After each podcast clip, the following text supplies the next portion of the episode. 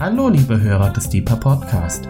Dies ist der vierte Teil der Lehrserie zum Glaubensbekenntnis mit Rainer Harter. Wir wünschen viel Freude beim Hören und Gottes reichen Segen.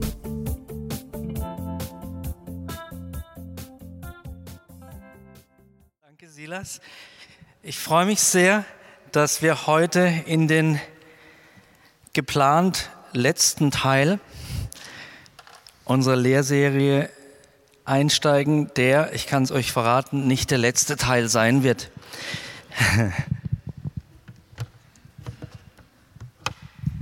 Mit einem Kollegen im Gebetshaus haben ich, beziehungsweise er hat gefrotzelt über mich und hat gesagt, das wird die erste Lehrserie, die ein halbes Jahr dauert. Also wir werden mindestens sechs Teile haben. Wir werden heute Abend nicht zum Ende kommen. Heute Abend kommen aber richtige, starke Aussagen dran, die mich mit großer Ehrfurcht erfüllt haben in der Vorbereitung. Wir sprechen über das große Glaubensbekenntnis. Vor mehr als 1600 Jahren haben sich Bischöfe getroffen, um festzulegen, wie der christliche Glaube definiert werden kann und vor allen Dingen, wer Jesus Christus ist. Dieser geheimnisvolle Mann, der uns einerseits so nah ist und andererseits auch so fremd erscheinen kann. Und das zu Recht. Das Ergebnis dessen, was diese Bischöfe zusammengetragen haben, hören wir uns wie jedes Mal am Anfang gleich an.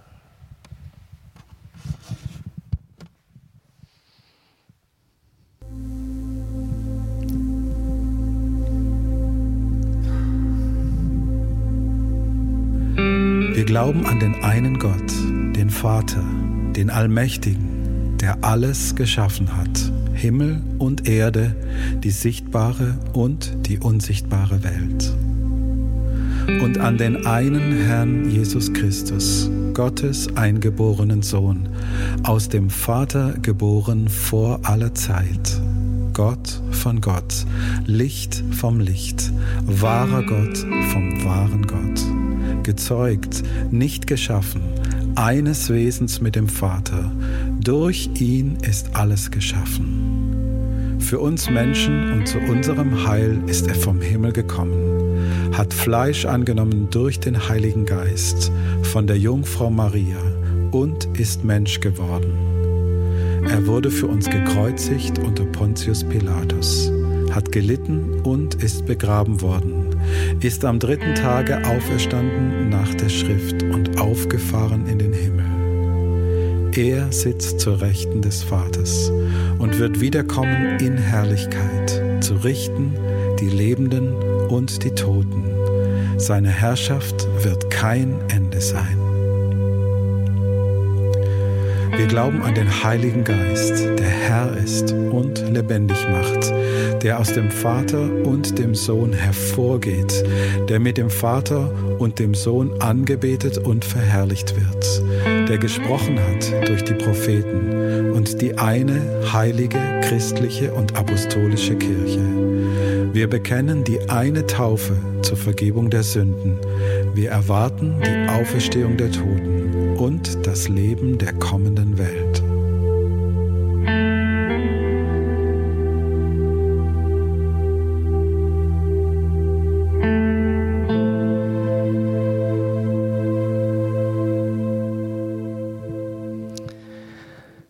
Dreieiniger Gott, in Ehrfurcht stehen wir nachdem wir diese Worte gehört haben, vor dir, diese Worte, die wir auswendig zum Teil kennen, hunderte von Malen schon formuliert haben und die dennoch zu groß sind, als dass unser Herz, unser Geist sie erfassen könnten. Und Dennoch sind sie Grundlage unseres Glaubens, formulieren wir sie als unser Credo, unser Glaubensbekenntnis, das ist, was wir glauben. Und so bete ich, Herr, im Blick auf diese Bedeutsamkeit des Glaubensbekenntnisses, dass du, Heiliger Geist, uns leitest heute Abend, uns Einblick gibst in das, was du hast für uns das, was du bist, Gott.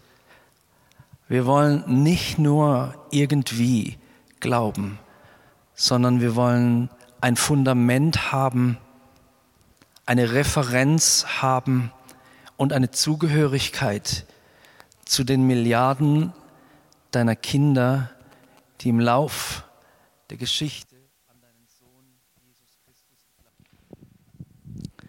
Vielen Dank. Wir steigen ein beim nächsten Absatz und kommen jetzt, nachdem es viel um den Vater gegangen ist, zu dem Sohn des Vaters Jesus Christus. Wir glauben an den einen Herrn, Jesus Christus, Gottes eingeborenen Sohn, aus dem Vater geboren vor aller Zeit. Ich möchte anfangen, uns die Frage zu stellen, glauben wir an den Herrn Jesus Christus?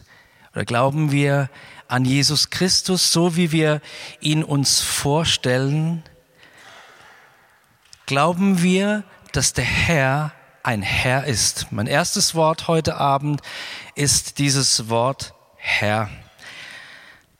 Zu Zeiten Jesu war es so, dass jemand, der Herr genannt wurde, eine unstrittige Leiterfigur, eine Leitungspersönlichkeit war. Und es ist interessant, ich habe herausgefunden, dass im Neuen Testament Fremde zu Jesus Rabbi gesagt haben. Und die Jünger haben es wenige Male, so ist es überliefert, in den Evangelien auch gesagt.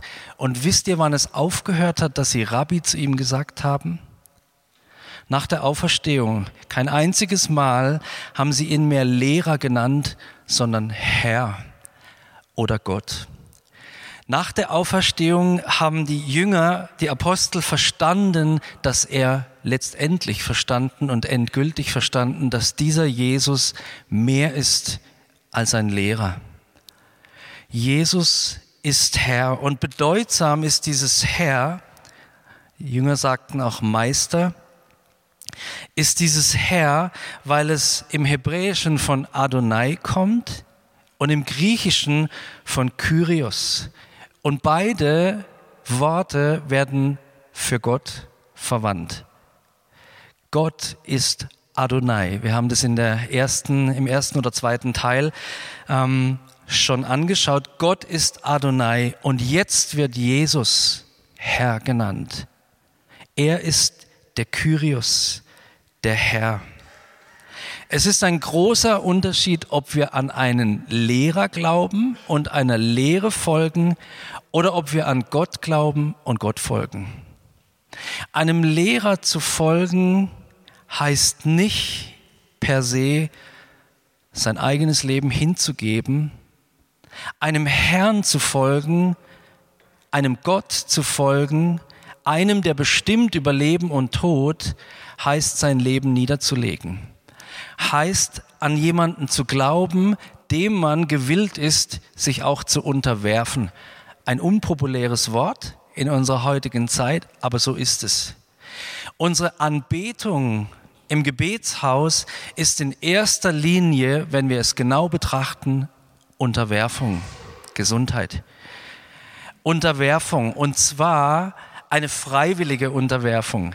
Gott ist kein Despot, Despot, der uns unterwirft, sondern er bietet uns an, ihm zu folgen.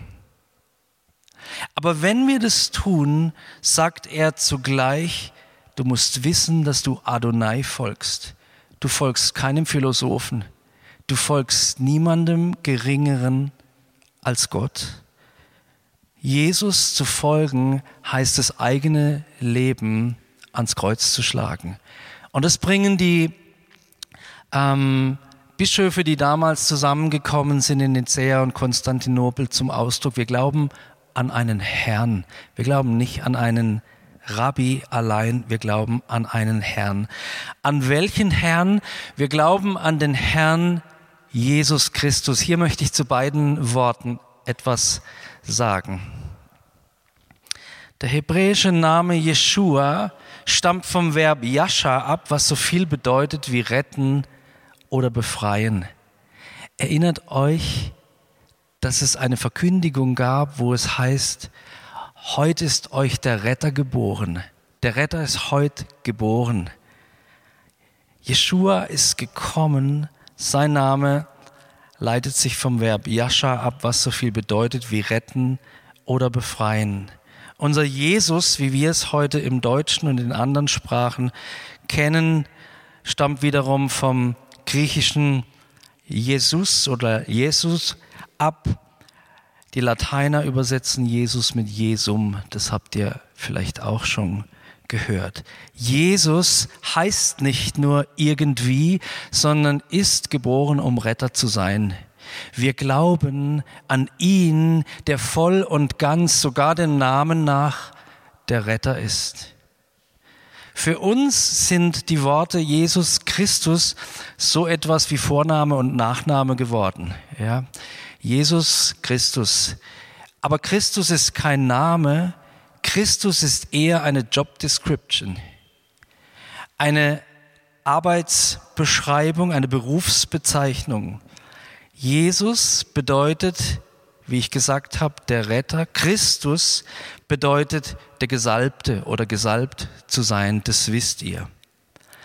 Wir glauben an jemanden, der anders als die damaligen Könige, die auch gesalbt waren oder gesalbt wurden, in der Antike nicht mit Öl als ein auf Zeit, als auf Zeit ähm, gesalbte Auserwählte gesalbt wurden, sondern wir glauben an einen, der in Ewigkeit mit dem Heiligen Geist gesalbt wurde. Die Salbung Jesu ist eine andere Salbung als die Salbung anderer Autoritäten. Auch hier wieder, Jesus hebt sich heraus aus der Masse von Lehrern. Er ist nicht Lehrer, er ist Gott. Jesus ist nicht ein Gesalbter auf Zeit, er ist der Gesalbte. Jesus ohne Christus zu sein, funktioniert nicht. Jesus hat selber diese Aufgabenbeschreibung auf sich bezogen, indem er prophetische Worte zitiert. Ich möchte sie euch vorlesen. Lukas 4, Verse 18 bis 21. Der Geist des Herrn ist auf mir, weil er mich gesalbt hat, Armen gute Botschaft zu verkündigen. Hier sehen wir die äh, Arbeitsbeschreibung. Er hat mich gesandt, Gefangenen Freiheit auszurufen und Blinden, dass sie wieder sehen, Zerschlagene in Freiheit hinzusenden, auszurufen ein angenehmes Jahr des Herrn, zitierte Jesus in der Synagoge. Und als er das Buch zugerollt hatte, gab er es dem Diener zurück und setzte sich. Und alle Augen in der Synagoge waren auf ihn gerichtet. Er aber fing an, ihnen zu sagen, heute ist diese Schrift vor euren Augen erfüllt. Ich bin, sagt Jesus, der Gesalbte. Ich bin der Retter, der von Gott beauftragt wurde, den Armen frohe Botschaft zu verkünden, den Gebundenen Freiheit und so weiter. Wir nennen uns Christen, wir glauben an Jesus Christus, wir nennen uns Christen und eigentlich haben wir einen Job in einer weltumspannenden Firma angenommen. Der Boss heißt Jesus Christus. Wenn du in dieser Firma mitarbeitest und zu ihr gehörst, bist du ein Christ. Und dieser Christ hat die gleiche Aufgabe wie der Boss. Auch wir sind gesalbt. Ich möchte es euch vorlesen. 2. Korinther 1, Vers 21. Dort heißt es,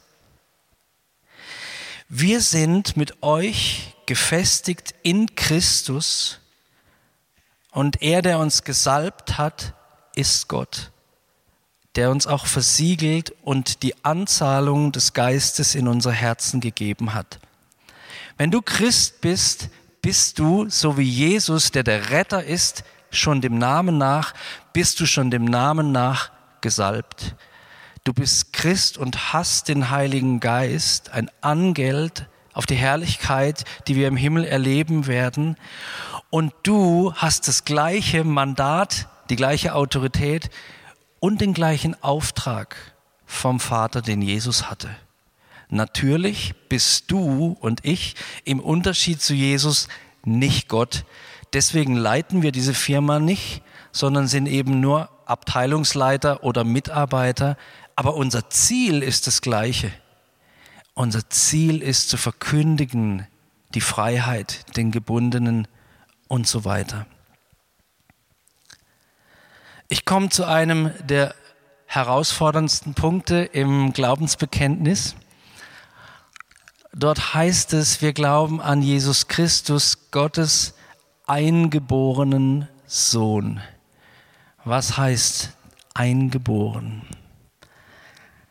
Ich habe festgestellt, dass dieser Begriff nur für Jesus verwendet wird mit einer Ausnahme. Und diese eine Ausnahme ist auch deshalb eine Ausnahme, weil dort ein anderer bezeichnet wird als eingeborener Sohn, der ebenfalls die Welt geprägt hat und seine Einzigartigkeit sollte betont werden. Eingeborener Sohn wird nur Jesus genannt und mit einer Ausnahme Isaak, der Sohn Abrahams, der auch einer war, der geopfert werden sollte, der Parallelen zu Jesus erlaubt, aber ansonsten nur Jesus.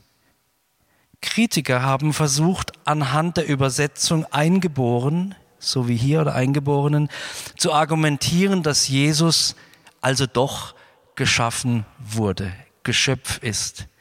Und genau das war ja einer der Gründe, warum die Väter zusammengekommen sind, um festzulegen, theologisch zu untermauern, Jesus ist nicht geschaffen, sondern gezeugt. Und auf diesen Unterschied kommen wir gleich. Lasst uns einmal dieses Wort, das im Griechischen monogenes heißt und hier mit eingeboren übersetzt wird, genauer anschauen. Jetzt geht es ein bisschen in die Sprachwissenschaft. Und ich habe verschiedene Bilder dazu gefunden, die aus meiner Sicht das etwas klarer machen, was eingeboren heißt. Mein erstes Bild stammt aus der Biologie. In der Biologie wird dieser Begriff folgendermaßen übersetzt. Durch ein einzelnes Gen bedingt beziehungsweise bestimmt. Damit ist die Ausbildung eines Merkmals aufgrund eines einzelnen Gens gemeint. Jesus ist Gott, weil er Gott sozusagen genetisch gleich ist. Jesus ist Gott sozusagen genetisch gleich. Er hat nicht, da komme ich später vielleicht noch drauf, er hat nicht wie du und ich eine Sammlung von zwei genetischen Anlagen in sich. In seiner Göttlichkeit ist Jesus nur vom Vater geboren. Er ist ganz Gott. In seiner Menschlichkeit hat er natürlich Erbanlagen seiner Mutter in sich. Aber als Gott ist er Gott genetisch gleich. Eine zweite Möglichkeit der Übersetzung heißt, monogenes, der einzige seiner Art in einer ganz bestimmten Beziehung. Wir glauben an Gottes einzigartigen Sohn, der eine Beziehung zum Vater hat, die nur er hat. Du und ich sind auch Kinder Gottes, aber auf eine andere Art und Weise. Theologisch, geistlich ebenso wie Jesus, geliebt, angenommen, Sohn und Tochter, aber du und ich sind genetisch nicht wie Gott. Drittens, Nächste Übersetzungsmöglichkeit. Monogenes, der einzige seiner Art oder Klasse. Einzigartig. Unser Gott, an den wir glauben, ist einzigartig. Es gibt keine andere Religion, die so einen einzigartigen Retter und Gott hat wie das Christentum. Lehrer gibt es ganz schön viele. Weise gibt es ganz schön viele. Aber einen, der sich Sohn Gottes nennt und als Sohn Gottes sich geoffenbart hat und Gott gleich ist, gibt es keinen. Jesus ist der einzige seiner Art. Und dein und mein Christsein ist erst möglich geworden dadurch, dass Gott seinen genetisch in Anführungsstrichen gleichen Sohn gesandt wird. Der Unterschied zu uns, die wir doch ebenfalls laut der Bibel aus Gott geboren sind, 1. Johannes 5, Vers 1, und jetzt passt gut auf, ohne Jesu Einzigartigkeit könnten wir gar nicht aus Gott geboren werden. 1. Johannes 5, Vers 1. Jeder, der glaubt, dass Jesus der Christus ist, der von Gott Gesalbte, ist aus Gott geboren. Unser Einstieg in die Familie Gottes ist der Glaube, um den es hier im Glaubensbekenntnis geht. Und ohne die zentrale Einzigartigkeit von Jesus könnten wir überhaupt nicht Christen werden oder Gottes Kinder werden. Jeder, der glaubt, dass Jesus der Christus ist, ist aus Gott geboren. Viertens, eingeboren meint, dass etwas hervorgebracht wurde, das exakt dieselbe Beschaffenheit hat. Eingeboren meint, dass etwas die exakt selbe Natur und Beschaffenheit hat wie das, von dem es abstammt. Ohne den Vater gäbe es keinen Sohn. Ist klar. Er ist der eingeborene Sohn. Im nächsten Abschnitt möchte ich es nochmal etwas deutlicher machen. Hier heißt es, Jesus ist aus dem Vater geboren. Oh, was heißt das? Wir denken bei aus, Punkt, Punkt, Punkt, geboren an eine menschliche Geburt, weil das ist das Einzige, was wir kennen als Vergleichsbild. Eine Geburt in der Art, wie Jesus geboren wurde, kennen wir nicht. Aus dem Vater geboren vor aller Zeit. Hier kommt ein Geheimnis. Jesus ist einerseits aus dem Vater geboren, andererseits heißt es in Johannes 10, Vers 30, ich und der Vater sind eins. Jesus ist einerseits vom Vater gekommen, aber er ist kein Abkömmling, sondern eins mit dem Vater. Wenn ihr Schwierigkeiten habt, es zu verstehen, willkommen im Club. Jesus ist auf eine andere Art geboren, als wir geboren wurden. Jesus ist dem Vater komplett gleich. Johannes 12, Vers 45 sagt er selbst, wer mich sieht, sieht den, der mich gesandt hat. Ich habe es an anderer Stelle schon einmal gesagt, auch ich habe manchmal Zweifel und bin fast auch am Verzweifeln schon gewesen an Gott. Und wenn ich Gott nicht verstehen kann, mache ich immer das Gleiche.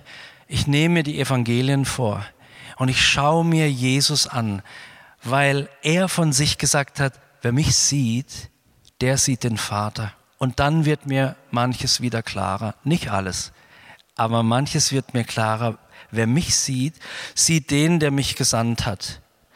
Jesus selbst ist nicht irgendwann geboren worden, hier steht ja vor aller Zeit, sondern er war vor aller Zeit.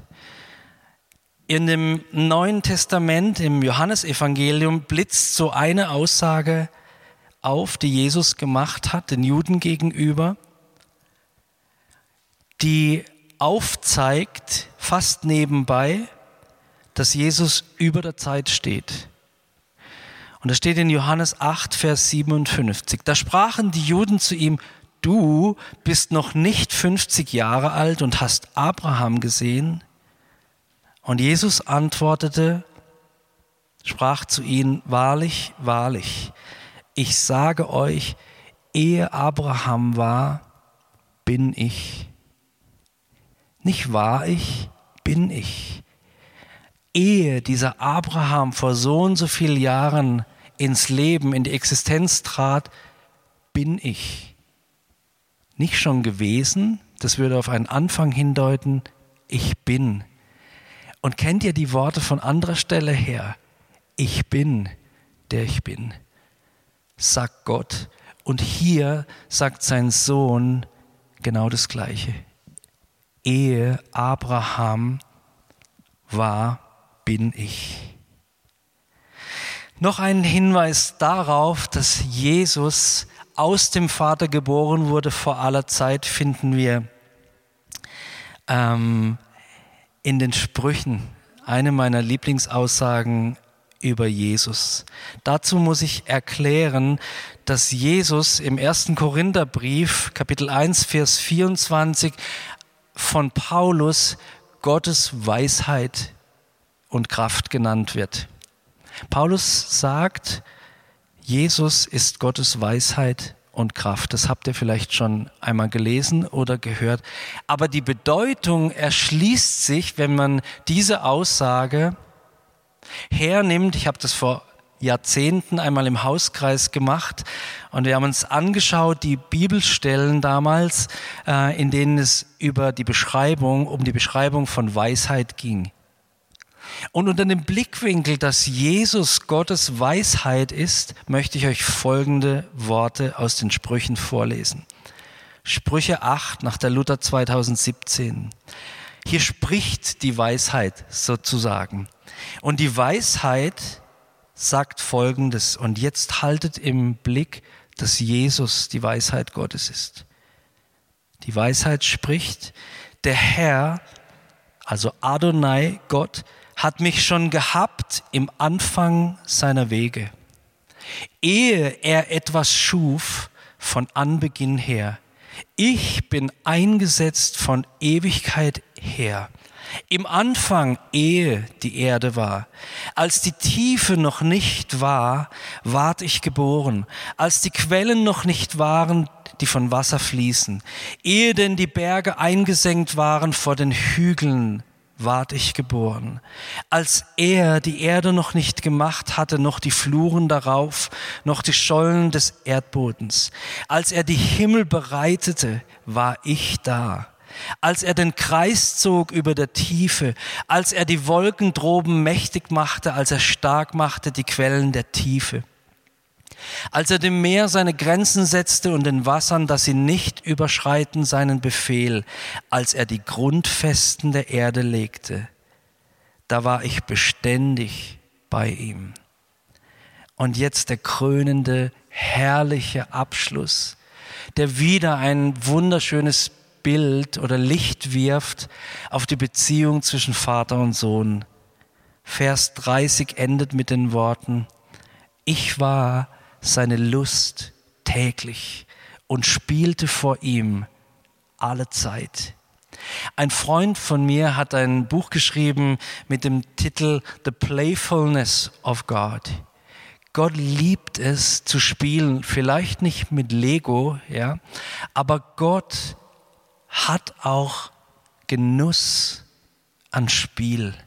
Gott hat Genuss ans Spiel. Und hier sagt im übertragenen Sinne, und ich bin nicht der Einzige, der das so deutet, ich war des Vaters Lust täglich und spielte vor ihm alle Zeit. Jetzt können wir vielleicht ein wenig mehr davon fassen, welche Freude der Vater an seinem Sohn hat, der schon immer vor ihm war und gespielt hat vor ihm. Kolosser 1, Vers 15 bis 20. Wir sind immer noch dabei zu schauen, warum die Bischöfe damals behaupten konnten, dass Jesus aus dem Vater geboren wurde vor aller Zeit. 1, äh, Kolosser 1, Vers 15 bis 20. Hier schreibt Paulus über Jesus Folgendes. Er ist das Bild des unsichtbaren Gottes, der Erstgeborene der ganzen Schöpfung. Denn in ihm, in ihm wurde alles erschaffen. Also er war vorher da. Im Himmel und auf Erden das Sichtbare und das Unsichtbare, Throne und Herrschaften, Mächte und Gewalten, alles ist durch ihn und auf ihn hin erschaffen. Er ist vor aller Schöpfung und in ihm hat alles Bestand.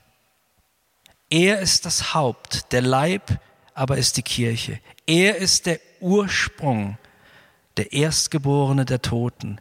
So hat er in allem den Vorrang, denn Gott wollte mit seiner ganzen Fülle in ihm wohnen, um durch ihn alles auf ihn hin zu versöhnen. In diesem wunderbaren Lobgesang auf Jesus Christus steckt unglaublich viel drin. Wir haben nicht die Zeit, uns das im Detail anzuschauen, aber lasst uns ein Wort festhalten. Jesus ist der Ursprung.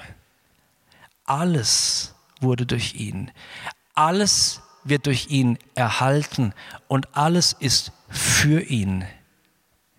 Wir singen ein Lied im Gebetshaus, da gibt es eine Zeile, die heißt, It's all about a wedding to come. Alles geschieht wegen dieser Hochzeit, die auf uns wartet. Die großartige Hochzeit des Lammes. Die gesamte Existenz allen Geschaffenen, alles Geschaffenen läuft auf dieses Ereignis zu, das Hochzeitsfest des Lammes. Mann und Frau, du und ich werden in Ewigkeit nicht mit einem soften Lehrer mit geglätteten Haaren bis zu den Schultern Gemeinschaft haben, sondern mit diesem Herrn, mit diesem Gott, nicht mit dem Rabbi, mit dem Herrn, mit dem, der sagt, ich bin. Ich möchte euch gerne zu dem Punkt eine kleine Illustration geben. Ich habe vorgelesen, Jesus ist das Bild des unsichtbaren Gottes.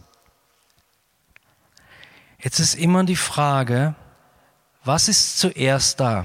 Also nicht das Huhn oder das Ei, sondern in dem Falle das Original oder das Bild. Wir denken ja, erst muss es das Original geben, damit es das Bild geben kann, was wieder bedeuten würde, dass Jesus einen Anfang hat und nicht ewig ist. Ich habe ein Bild gefunden, das es zumindest mir etwas plausibler macht. Und das möchte ich euch hier zeigen. Wer war zuerst? Wir haben hier eine Kerze und die wird angezündet.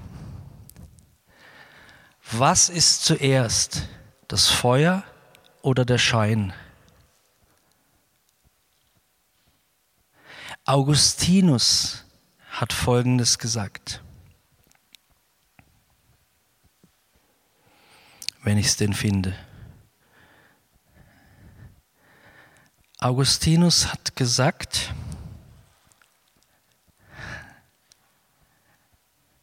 nachdem er eine Weile überlegt hatte,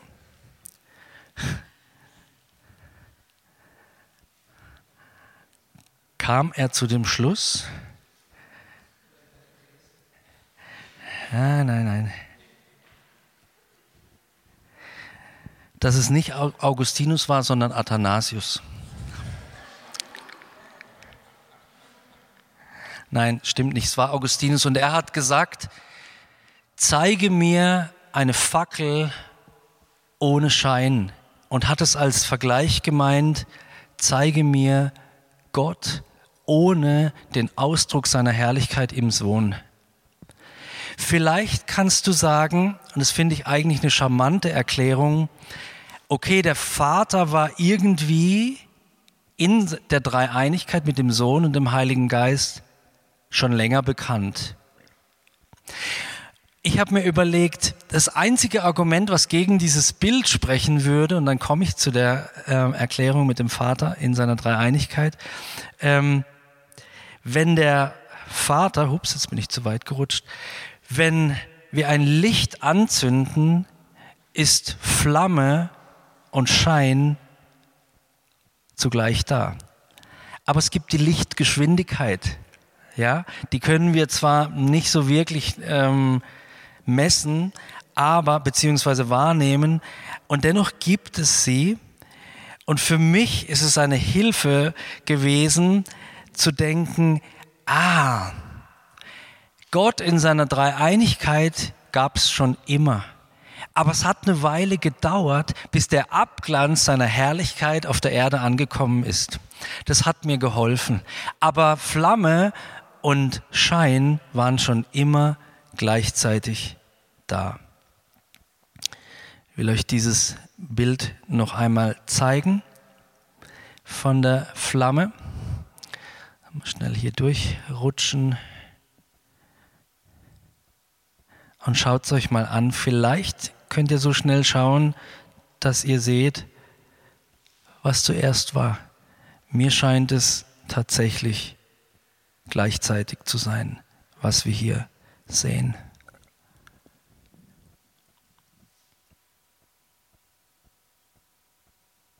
Jemand einen Unterschied gesehen? Flamme und Schein treten im selben Moment in Erscheinung. Flamme und Schein sind untrennbar. Ich möchte zu einem nächsten Punkt kommen. Wir glauben an den Herrn Jesus Christus, Gott von Gott, Licht vom Licht, Gott von Gott. Jesus, habe ich vorhin versucht zu erklären, ist völlig Gott. Das war sein Anspruch und das lehrt die Bibel und das können wir in seinem Leben sehen. Ich möchte euch einige Bibelstellen geben, die das ganz deutlich untermauern und die mich wirklich faszinieren. Johannes 1, Vers 1. Wir wissen, dass Jesus das Wort Gottes genannt wird. Und hier in diesem faszinierenden Satz heißt es, im Anfang war das Wort. Und das Wort, also im Ursprung, wie ich vorhin gesagt habe, Jesus der Ursprung. Im Anfang war das Wort und das Wort war bei Gott. Ewig habe ich vor seinen Füßen gespielt, haben wir vorhin gelesen. Und das Wort war aber nicht nur bei Gott, das Wort war Gott. Jesus war schon immer Gott. Jesus ist nicht als Mensch geboren, der dann göttliche Eigenschaften durch das ähm, auf ihn kommen des Heiligen Geistes bekommen hat. Jesus war Gott, ist Gott und wird Gott sein. Johannes 1, Vers 18, dort heißt es, niemand hat Gott je gesehen. Und hier kommt wieder unser Monogenes, wichtig, der Eingeborene, der Gott ist und in des Vaters Schoß ist, der hat es verkündet. Niemand hat Gott je gesehen.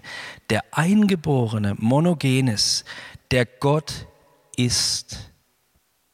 Jesus ist Gott. Gott von Gott, aus dem Vater geboren, nicht geschaffen, sondern gezeugt, mit den gleichen theologisch gesprochen oder biologisch gesprochen genetischen Eigenschaften wie der Vater. Eine weitere wunderbare Bibelstelle, Hebräer 1, Verse 1 bis 3. Nachdem Gott vielfältig und auf vielerlei Weise ehemals zu den Vätern geredet hat in den Propheten, hat er am Ende dieser Tage zu uns geredet im Sohn, und im Sohn, das bedeutet, wenn man den Text genauer anschaut, in der Person des Sohnes. Gott hat nicht seinen Sohn geschickt und er soll jetzt mal einen schönen Gruß ausrichten, sondern Gott hat in der Person seines Sohnes gesprochen.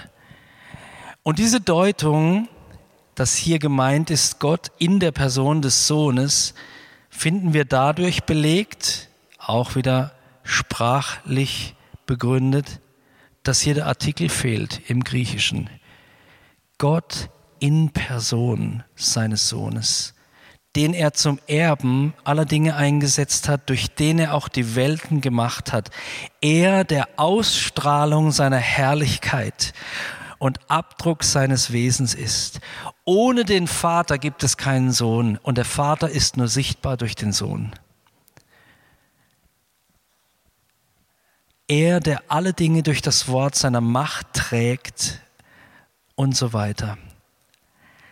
Jetzt möchte ich euch gern, obwohl die meisten von euch keine Katholiken sind, den Paragraphen 240 aus dem katholischen Katechismus vorlesen, weil ich finde diese Beschreibung einfach treffend und gut. Hier heißt es, Jesus hat geoffenbart, dass Gott in einem ungeahnten Sinn Vater ist. Nicht nur als Schöpfer, sondern von Ewigkeit her Vater seines eingeborenen Sohnes, der nur in Bezug auf seinen Vatersohn ist. Niemand kennt den Sohn, nur der Vater, und niemand kennt den Vater, nur der Sohn und der, dem es der Sohn offenbaren will. Der Apostelbekenntnis wird von der apostolischen Überlieferung bewahrt, in deren Gefolge die Kirche bei diesen Konzilen, um die es heute Abend wieder geht, dass der Sohn eines Wesens, also gleicher Substanz, konsubstantialis, gleicher Substanz mit dem Vater ist. Das heißt, mit ihm ein einziger Gott ist.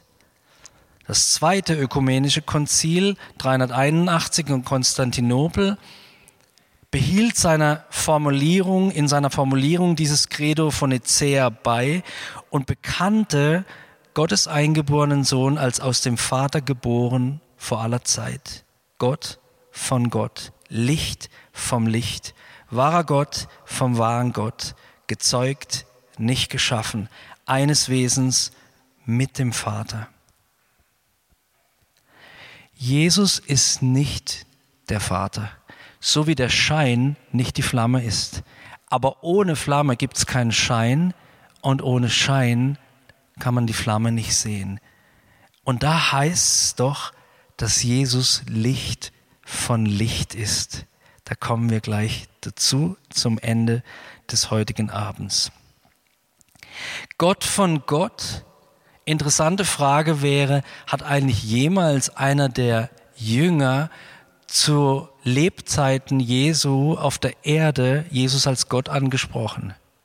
Rhetorische Frage, ja. Und zwar in einer faszinierenden Situation.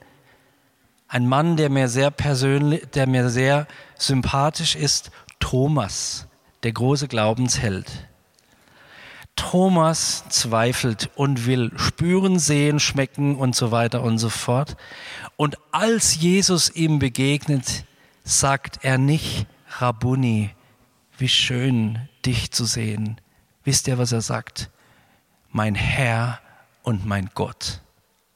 Da steht dieser zerfleischte Mann, Jesus Christus, vor ihm. Und er nennt ihn nicht mehr Lehrer. Er erkennt, dass der Auferstandene der Herr ist und Gott ist. Streck deine Hände aus und leg sie in meine Seite, sagt Jesus, und sei nicht ungläubig, sondern gläubig.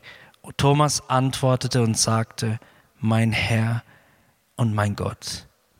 Adonai, mein Herr, nicht mehr mein lieber Lehrer, mein lieber Führer, mein Herr. Ich überspringe den Teil in Anbetracht der, Betracht der Zeit, dass Jesus völlig Mensch war, will dazu vielleicht nur einen Vers vorlesen aus dem Hebräerbrief, Hebräer 4,15. Dort heißt es, wir haben nicht einen hohen Priester, der nicht Mitleid haben könnte mit unseren Schwachheiten, die wir ja alle haben. Wir sind nicht Gott, Gott sei Dank. Wir sind nicht Gott, wir sind schwache, zerbrochene Menschen, wir sündigen fast jeden Tag oder auch jeden Tag. Und wir versagen, wir sind überfordert, wir sind überwältigt und Jesus kennt alle diese Empfindungen. Wir haben einen Hohepriester, der Mitleid haben kann mit unseren Schwachheiten, der in allem in gleicher Weise, wie wir versucht worden ist, Einziger Unterschied, aber ohne Sünde. Licht vom Licht und damit schließe ich für heute Abend. Ich habe mir Gedanken darüber gemacht, welcher Art Licht Jesus eigentlich ist. Wir wissen wieder dieser ähm, Zusammenhang wie bei Christus und Christen. Er das Vollkommene, wir die Nachfolger. Er der Herr, wir die, die in seinem Reich mitmachen dürfen. Und genauso ist es beim Licht auch. Er ist das Licht der Welt, aber du und ich auch. Wir sind auch das Licht der Welt und das Salz der Erde. Ich möchte einen Vers vorlesen aus dem ersten Mose, aus der Schöpfungsgeschichte. Und dort kommen zwei Dinge zusammen, die, die ja, ich habe das Wort faszinieren jetzt schon äh, zu oft verwendet. Ich will es trotzdem nochmal sagen, weil es trifft es für mich, die ich so faszinierend finde. Jesus wird das Wort Gottes genannt und er wird das Licht genannt. Und im Schöpfungsbericht kommt beides zusammen. Gott sprach, es werde Licht und es ward Licht. Gott hat durch seinen Sohn kreiert und erst durch seinen Sohn, der selbst das Licht ist, konnte Licht werden. An anderer Stelle im Neuen Testament heißt es, Jesus ist das Licht der Menschen. Jesus ist das Licht und er hat dieses Licht nicht irgendwo hergeholt, er hat es gebracht, weil er es selber und er ist es selber. Hebräer 1, Vers 3 sagt, dass Jesus die Ausstrahlung von Gottes Herrlichkeit ist. Apaugasma heißt dieses Wort. Und hier möchte ich euch ein Stück weit mal rausnehmen aus der Bibel oder zumindest so halb und euch eine interessante Passage aus einem der apokryphen Bücher, nämlich dem Buch der Weisheit, vorlesen. Hebräer 1 sagt, Jesus ist die Ausstrahlung von Gottes Herrlichkeit. Und im apokryphen Buch der Weisheit kommt dieser Ausdruck auch noch einmal vor. Und zwar an folgender Stelle. Und wieder, Gott ist einfach logisch. Und das Wort Gottes ist auch logisch. Und es fasziniert mich, überall immer Zusammenhänge zu erkennen, die logisch sind. Selbst wenn es um dieses Buch geht, Buch der Weisheit, das es nicht in den neutestamentarischen Kanon geschafft hat, zumindest nicht in den nicht-katholischen. Hier heißt es im Buch der Weisheit Kapitel 7, und erinnert euch wieder dran, eben Jesus ist die Weisheit und Jesus ist die Ausstrahlung des lebendigen Gottes. Die Weisheit ist schneller als alles und so rein und fein, dass sie durch alles hindurchgehen kann. Denn sie ist ein Hauch, der von dem allmächtigen Gott ausgeht. Ein reiner Ausfluss, ein reiner, und hier wieder dieses Wort, Ausfluss seiner Herrlichkeit. Deshalb kann nichts Unreines in sie eindringen. Das kennen wir. Gott ist vollkommen Licht. Sie ist der Abglanz des ewigen Lichtes, der ungetrübte Spiegel von Gottes Macht, das Abbild seiner Vollkommenheit. Wer mich sieht, sieht den Vater. Gott ist Licht, Jesus ist Licht von Licht. Die frühen Väter hatten als Erklärung genau dieses Bild mit der Kerze, mit etwas anderen mh, Werkzeugen und ähm, Eigenschaften. Dort ging es nämlich um die Fackel und den Schein. Sie dachten daran, dass es keine Fackel ohne Schein gibt und umgekehrt. Beides gehört unabdingbar zusammen und bedingt einander. Und zum Schluss die Aussage, wenn Gott ewiges Licht ist, muss auch der Abglanz ewig sein. Wenn es ein Licht gibt, das ewig ist, das wir Gott nennen, dann muss es einen Abglanz geben, der ebenfalls ewig ist. Jesus ist geboren aus Gott vor aller Zeit.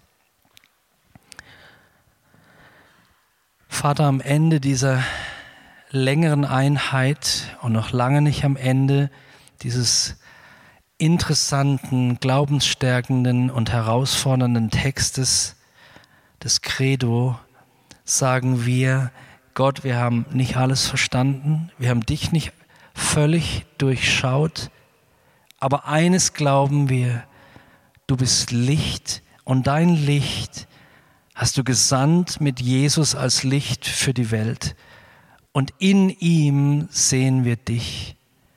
In seinem Licht leben wir, an ihn glauben wir. Dreieiniger Gott, wir wären die Ersten, die die Trinität deiner Person verstehen würden. Aber die Ahnung alleine, die wir in uns spüren, über die Großartigkeit und so Andersartigkeit deiner Person, lässt uns niederknien, um dich anzubeten. Du bist Gott und an dich glauben wir, den realen, mächtigen, an Adonai, an den Herrn. Vater, danke für deine Unterweisung. Danke, dass du uns nicht im Dunkeln stehen lässt, sondern dass du durch dein Licht, dein Wort erleuchtest und Licht in unser Leben bringst. Amen.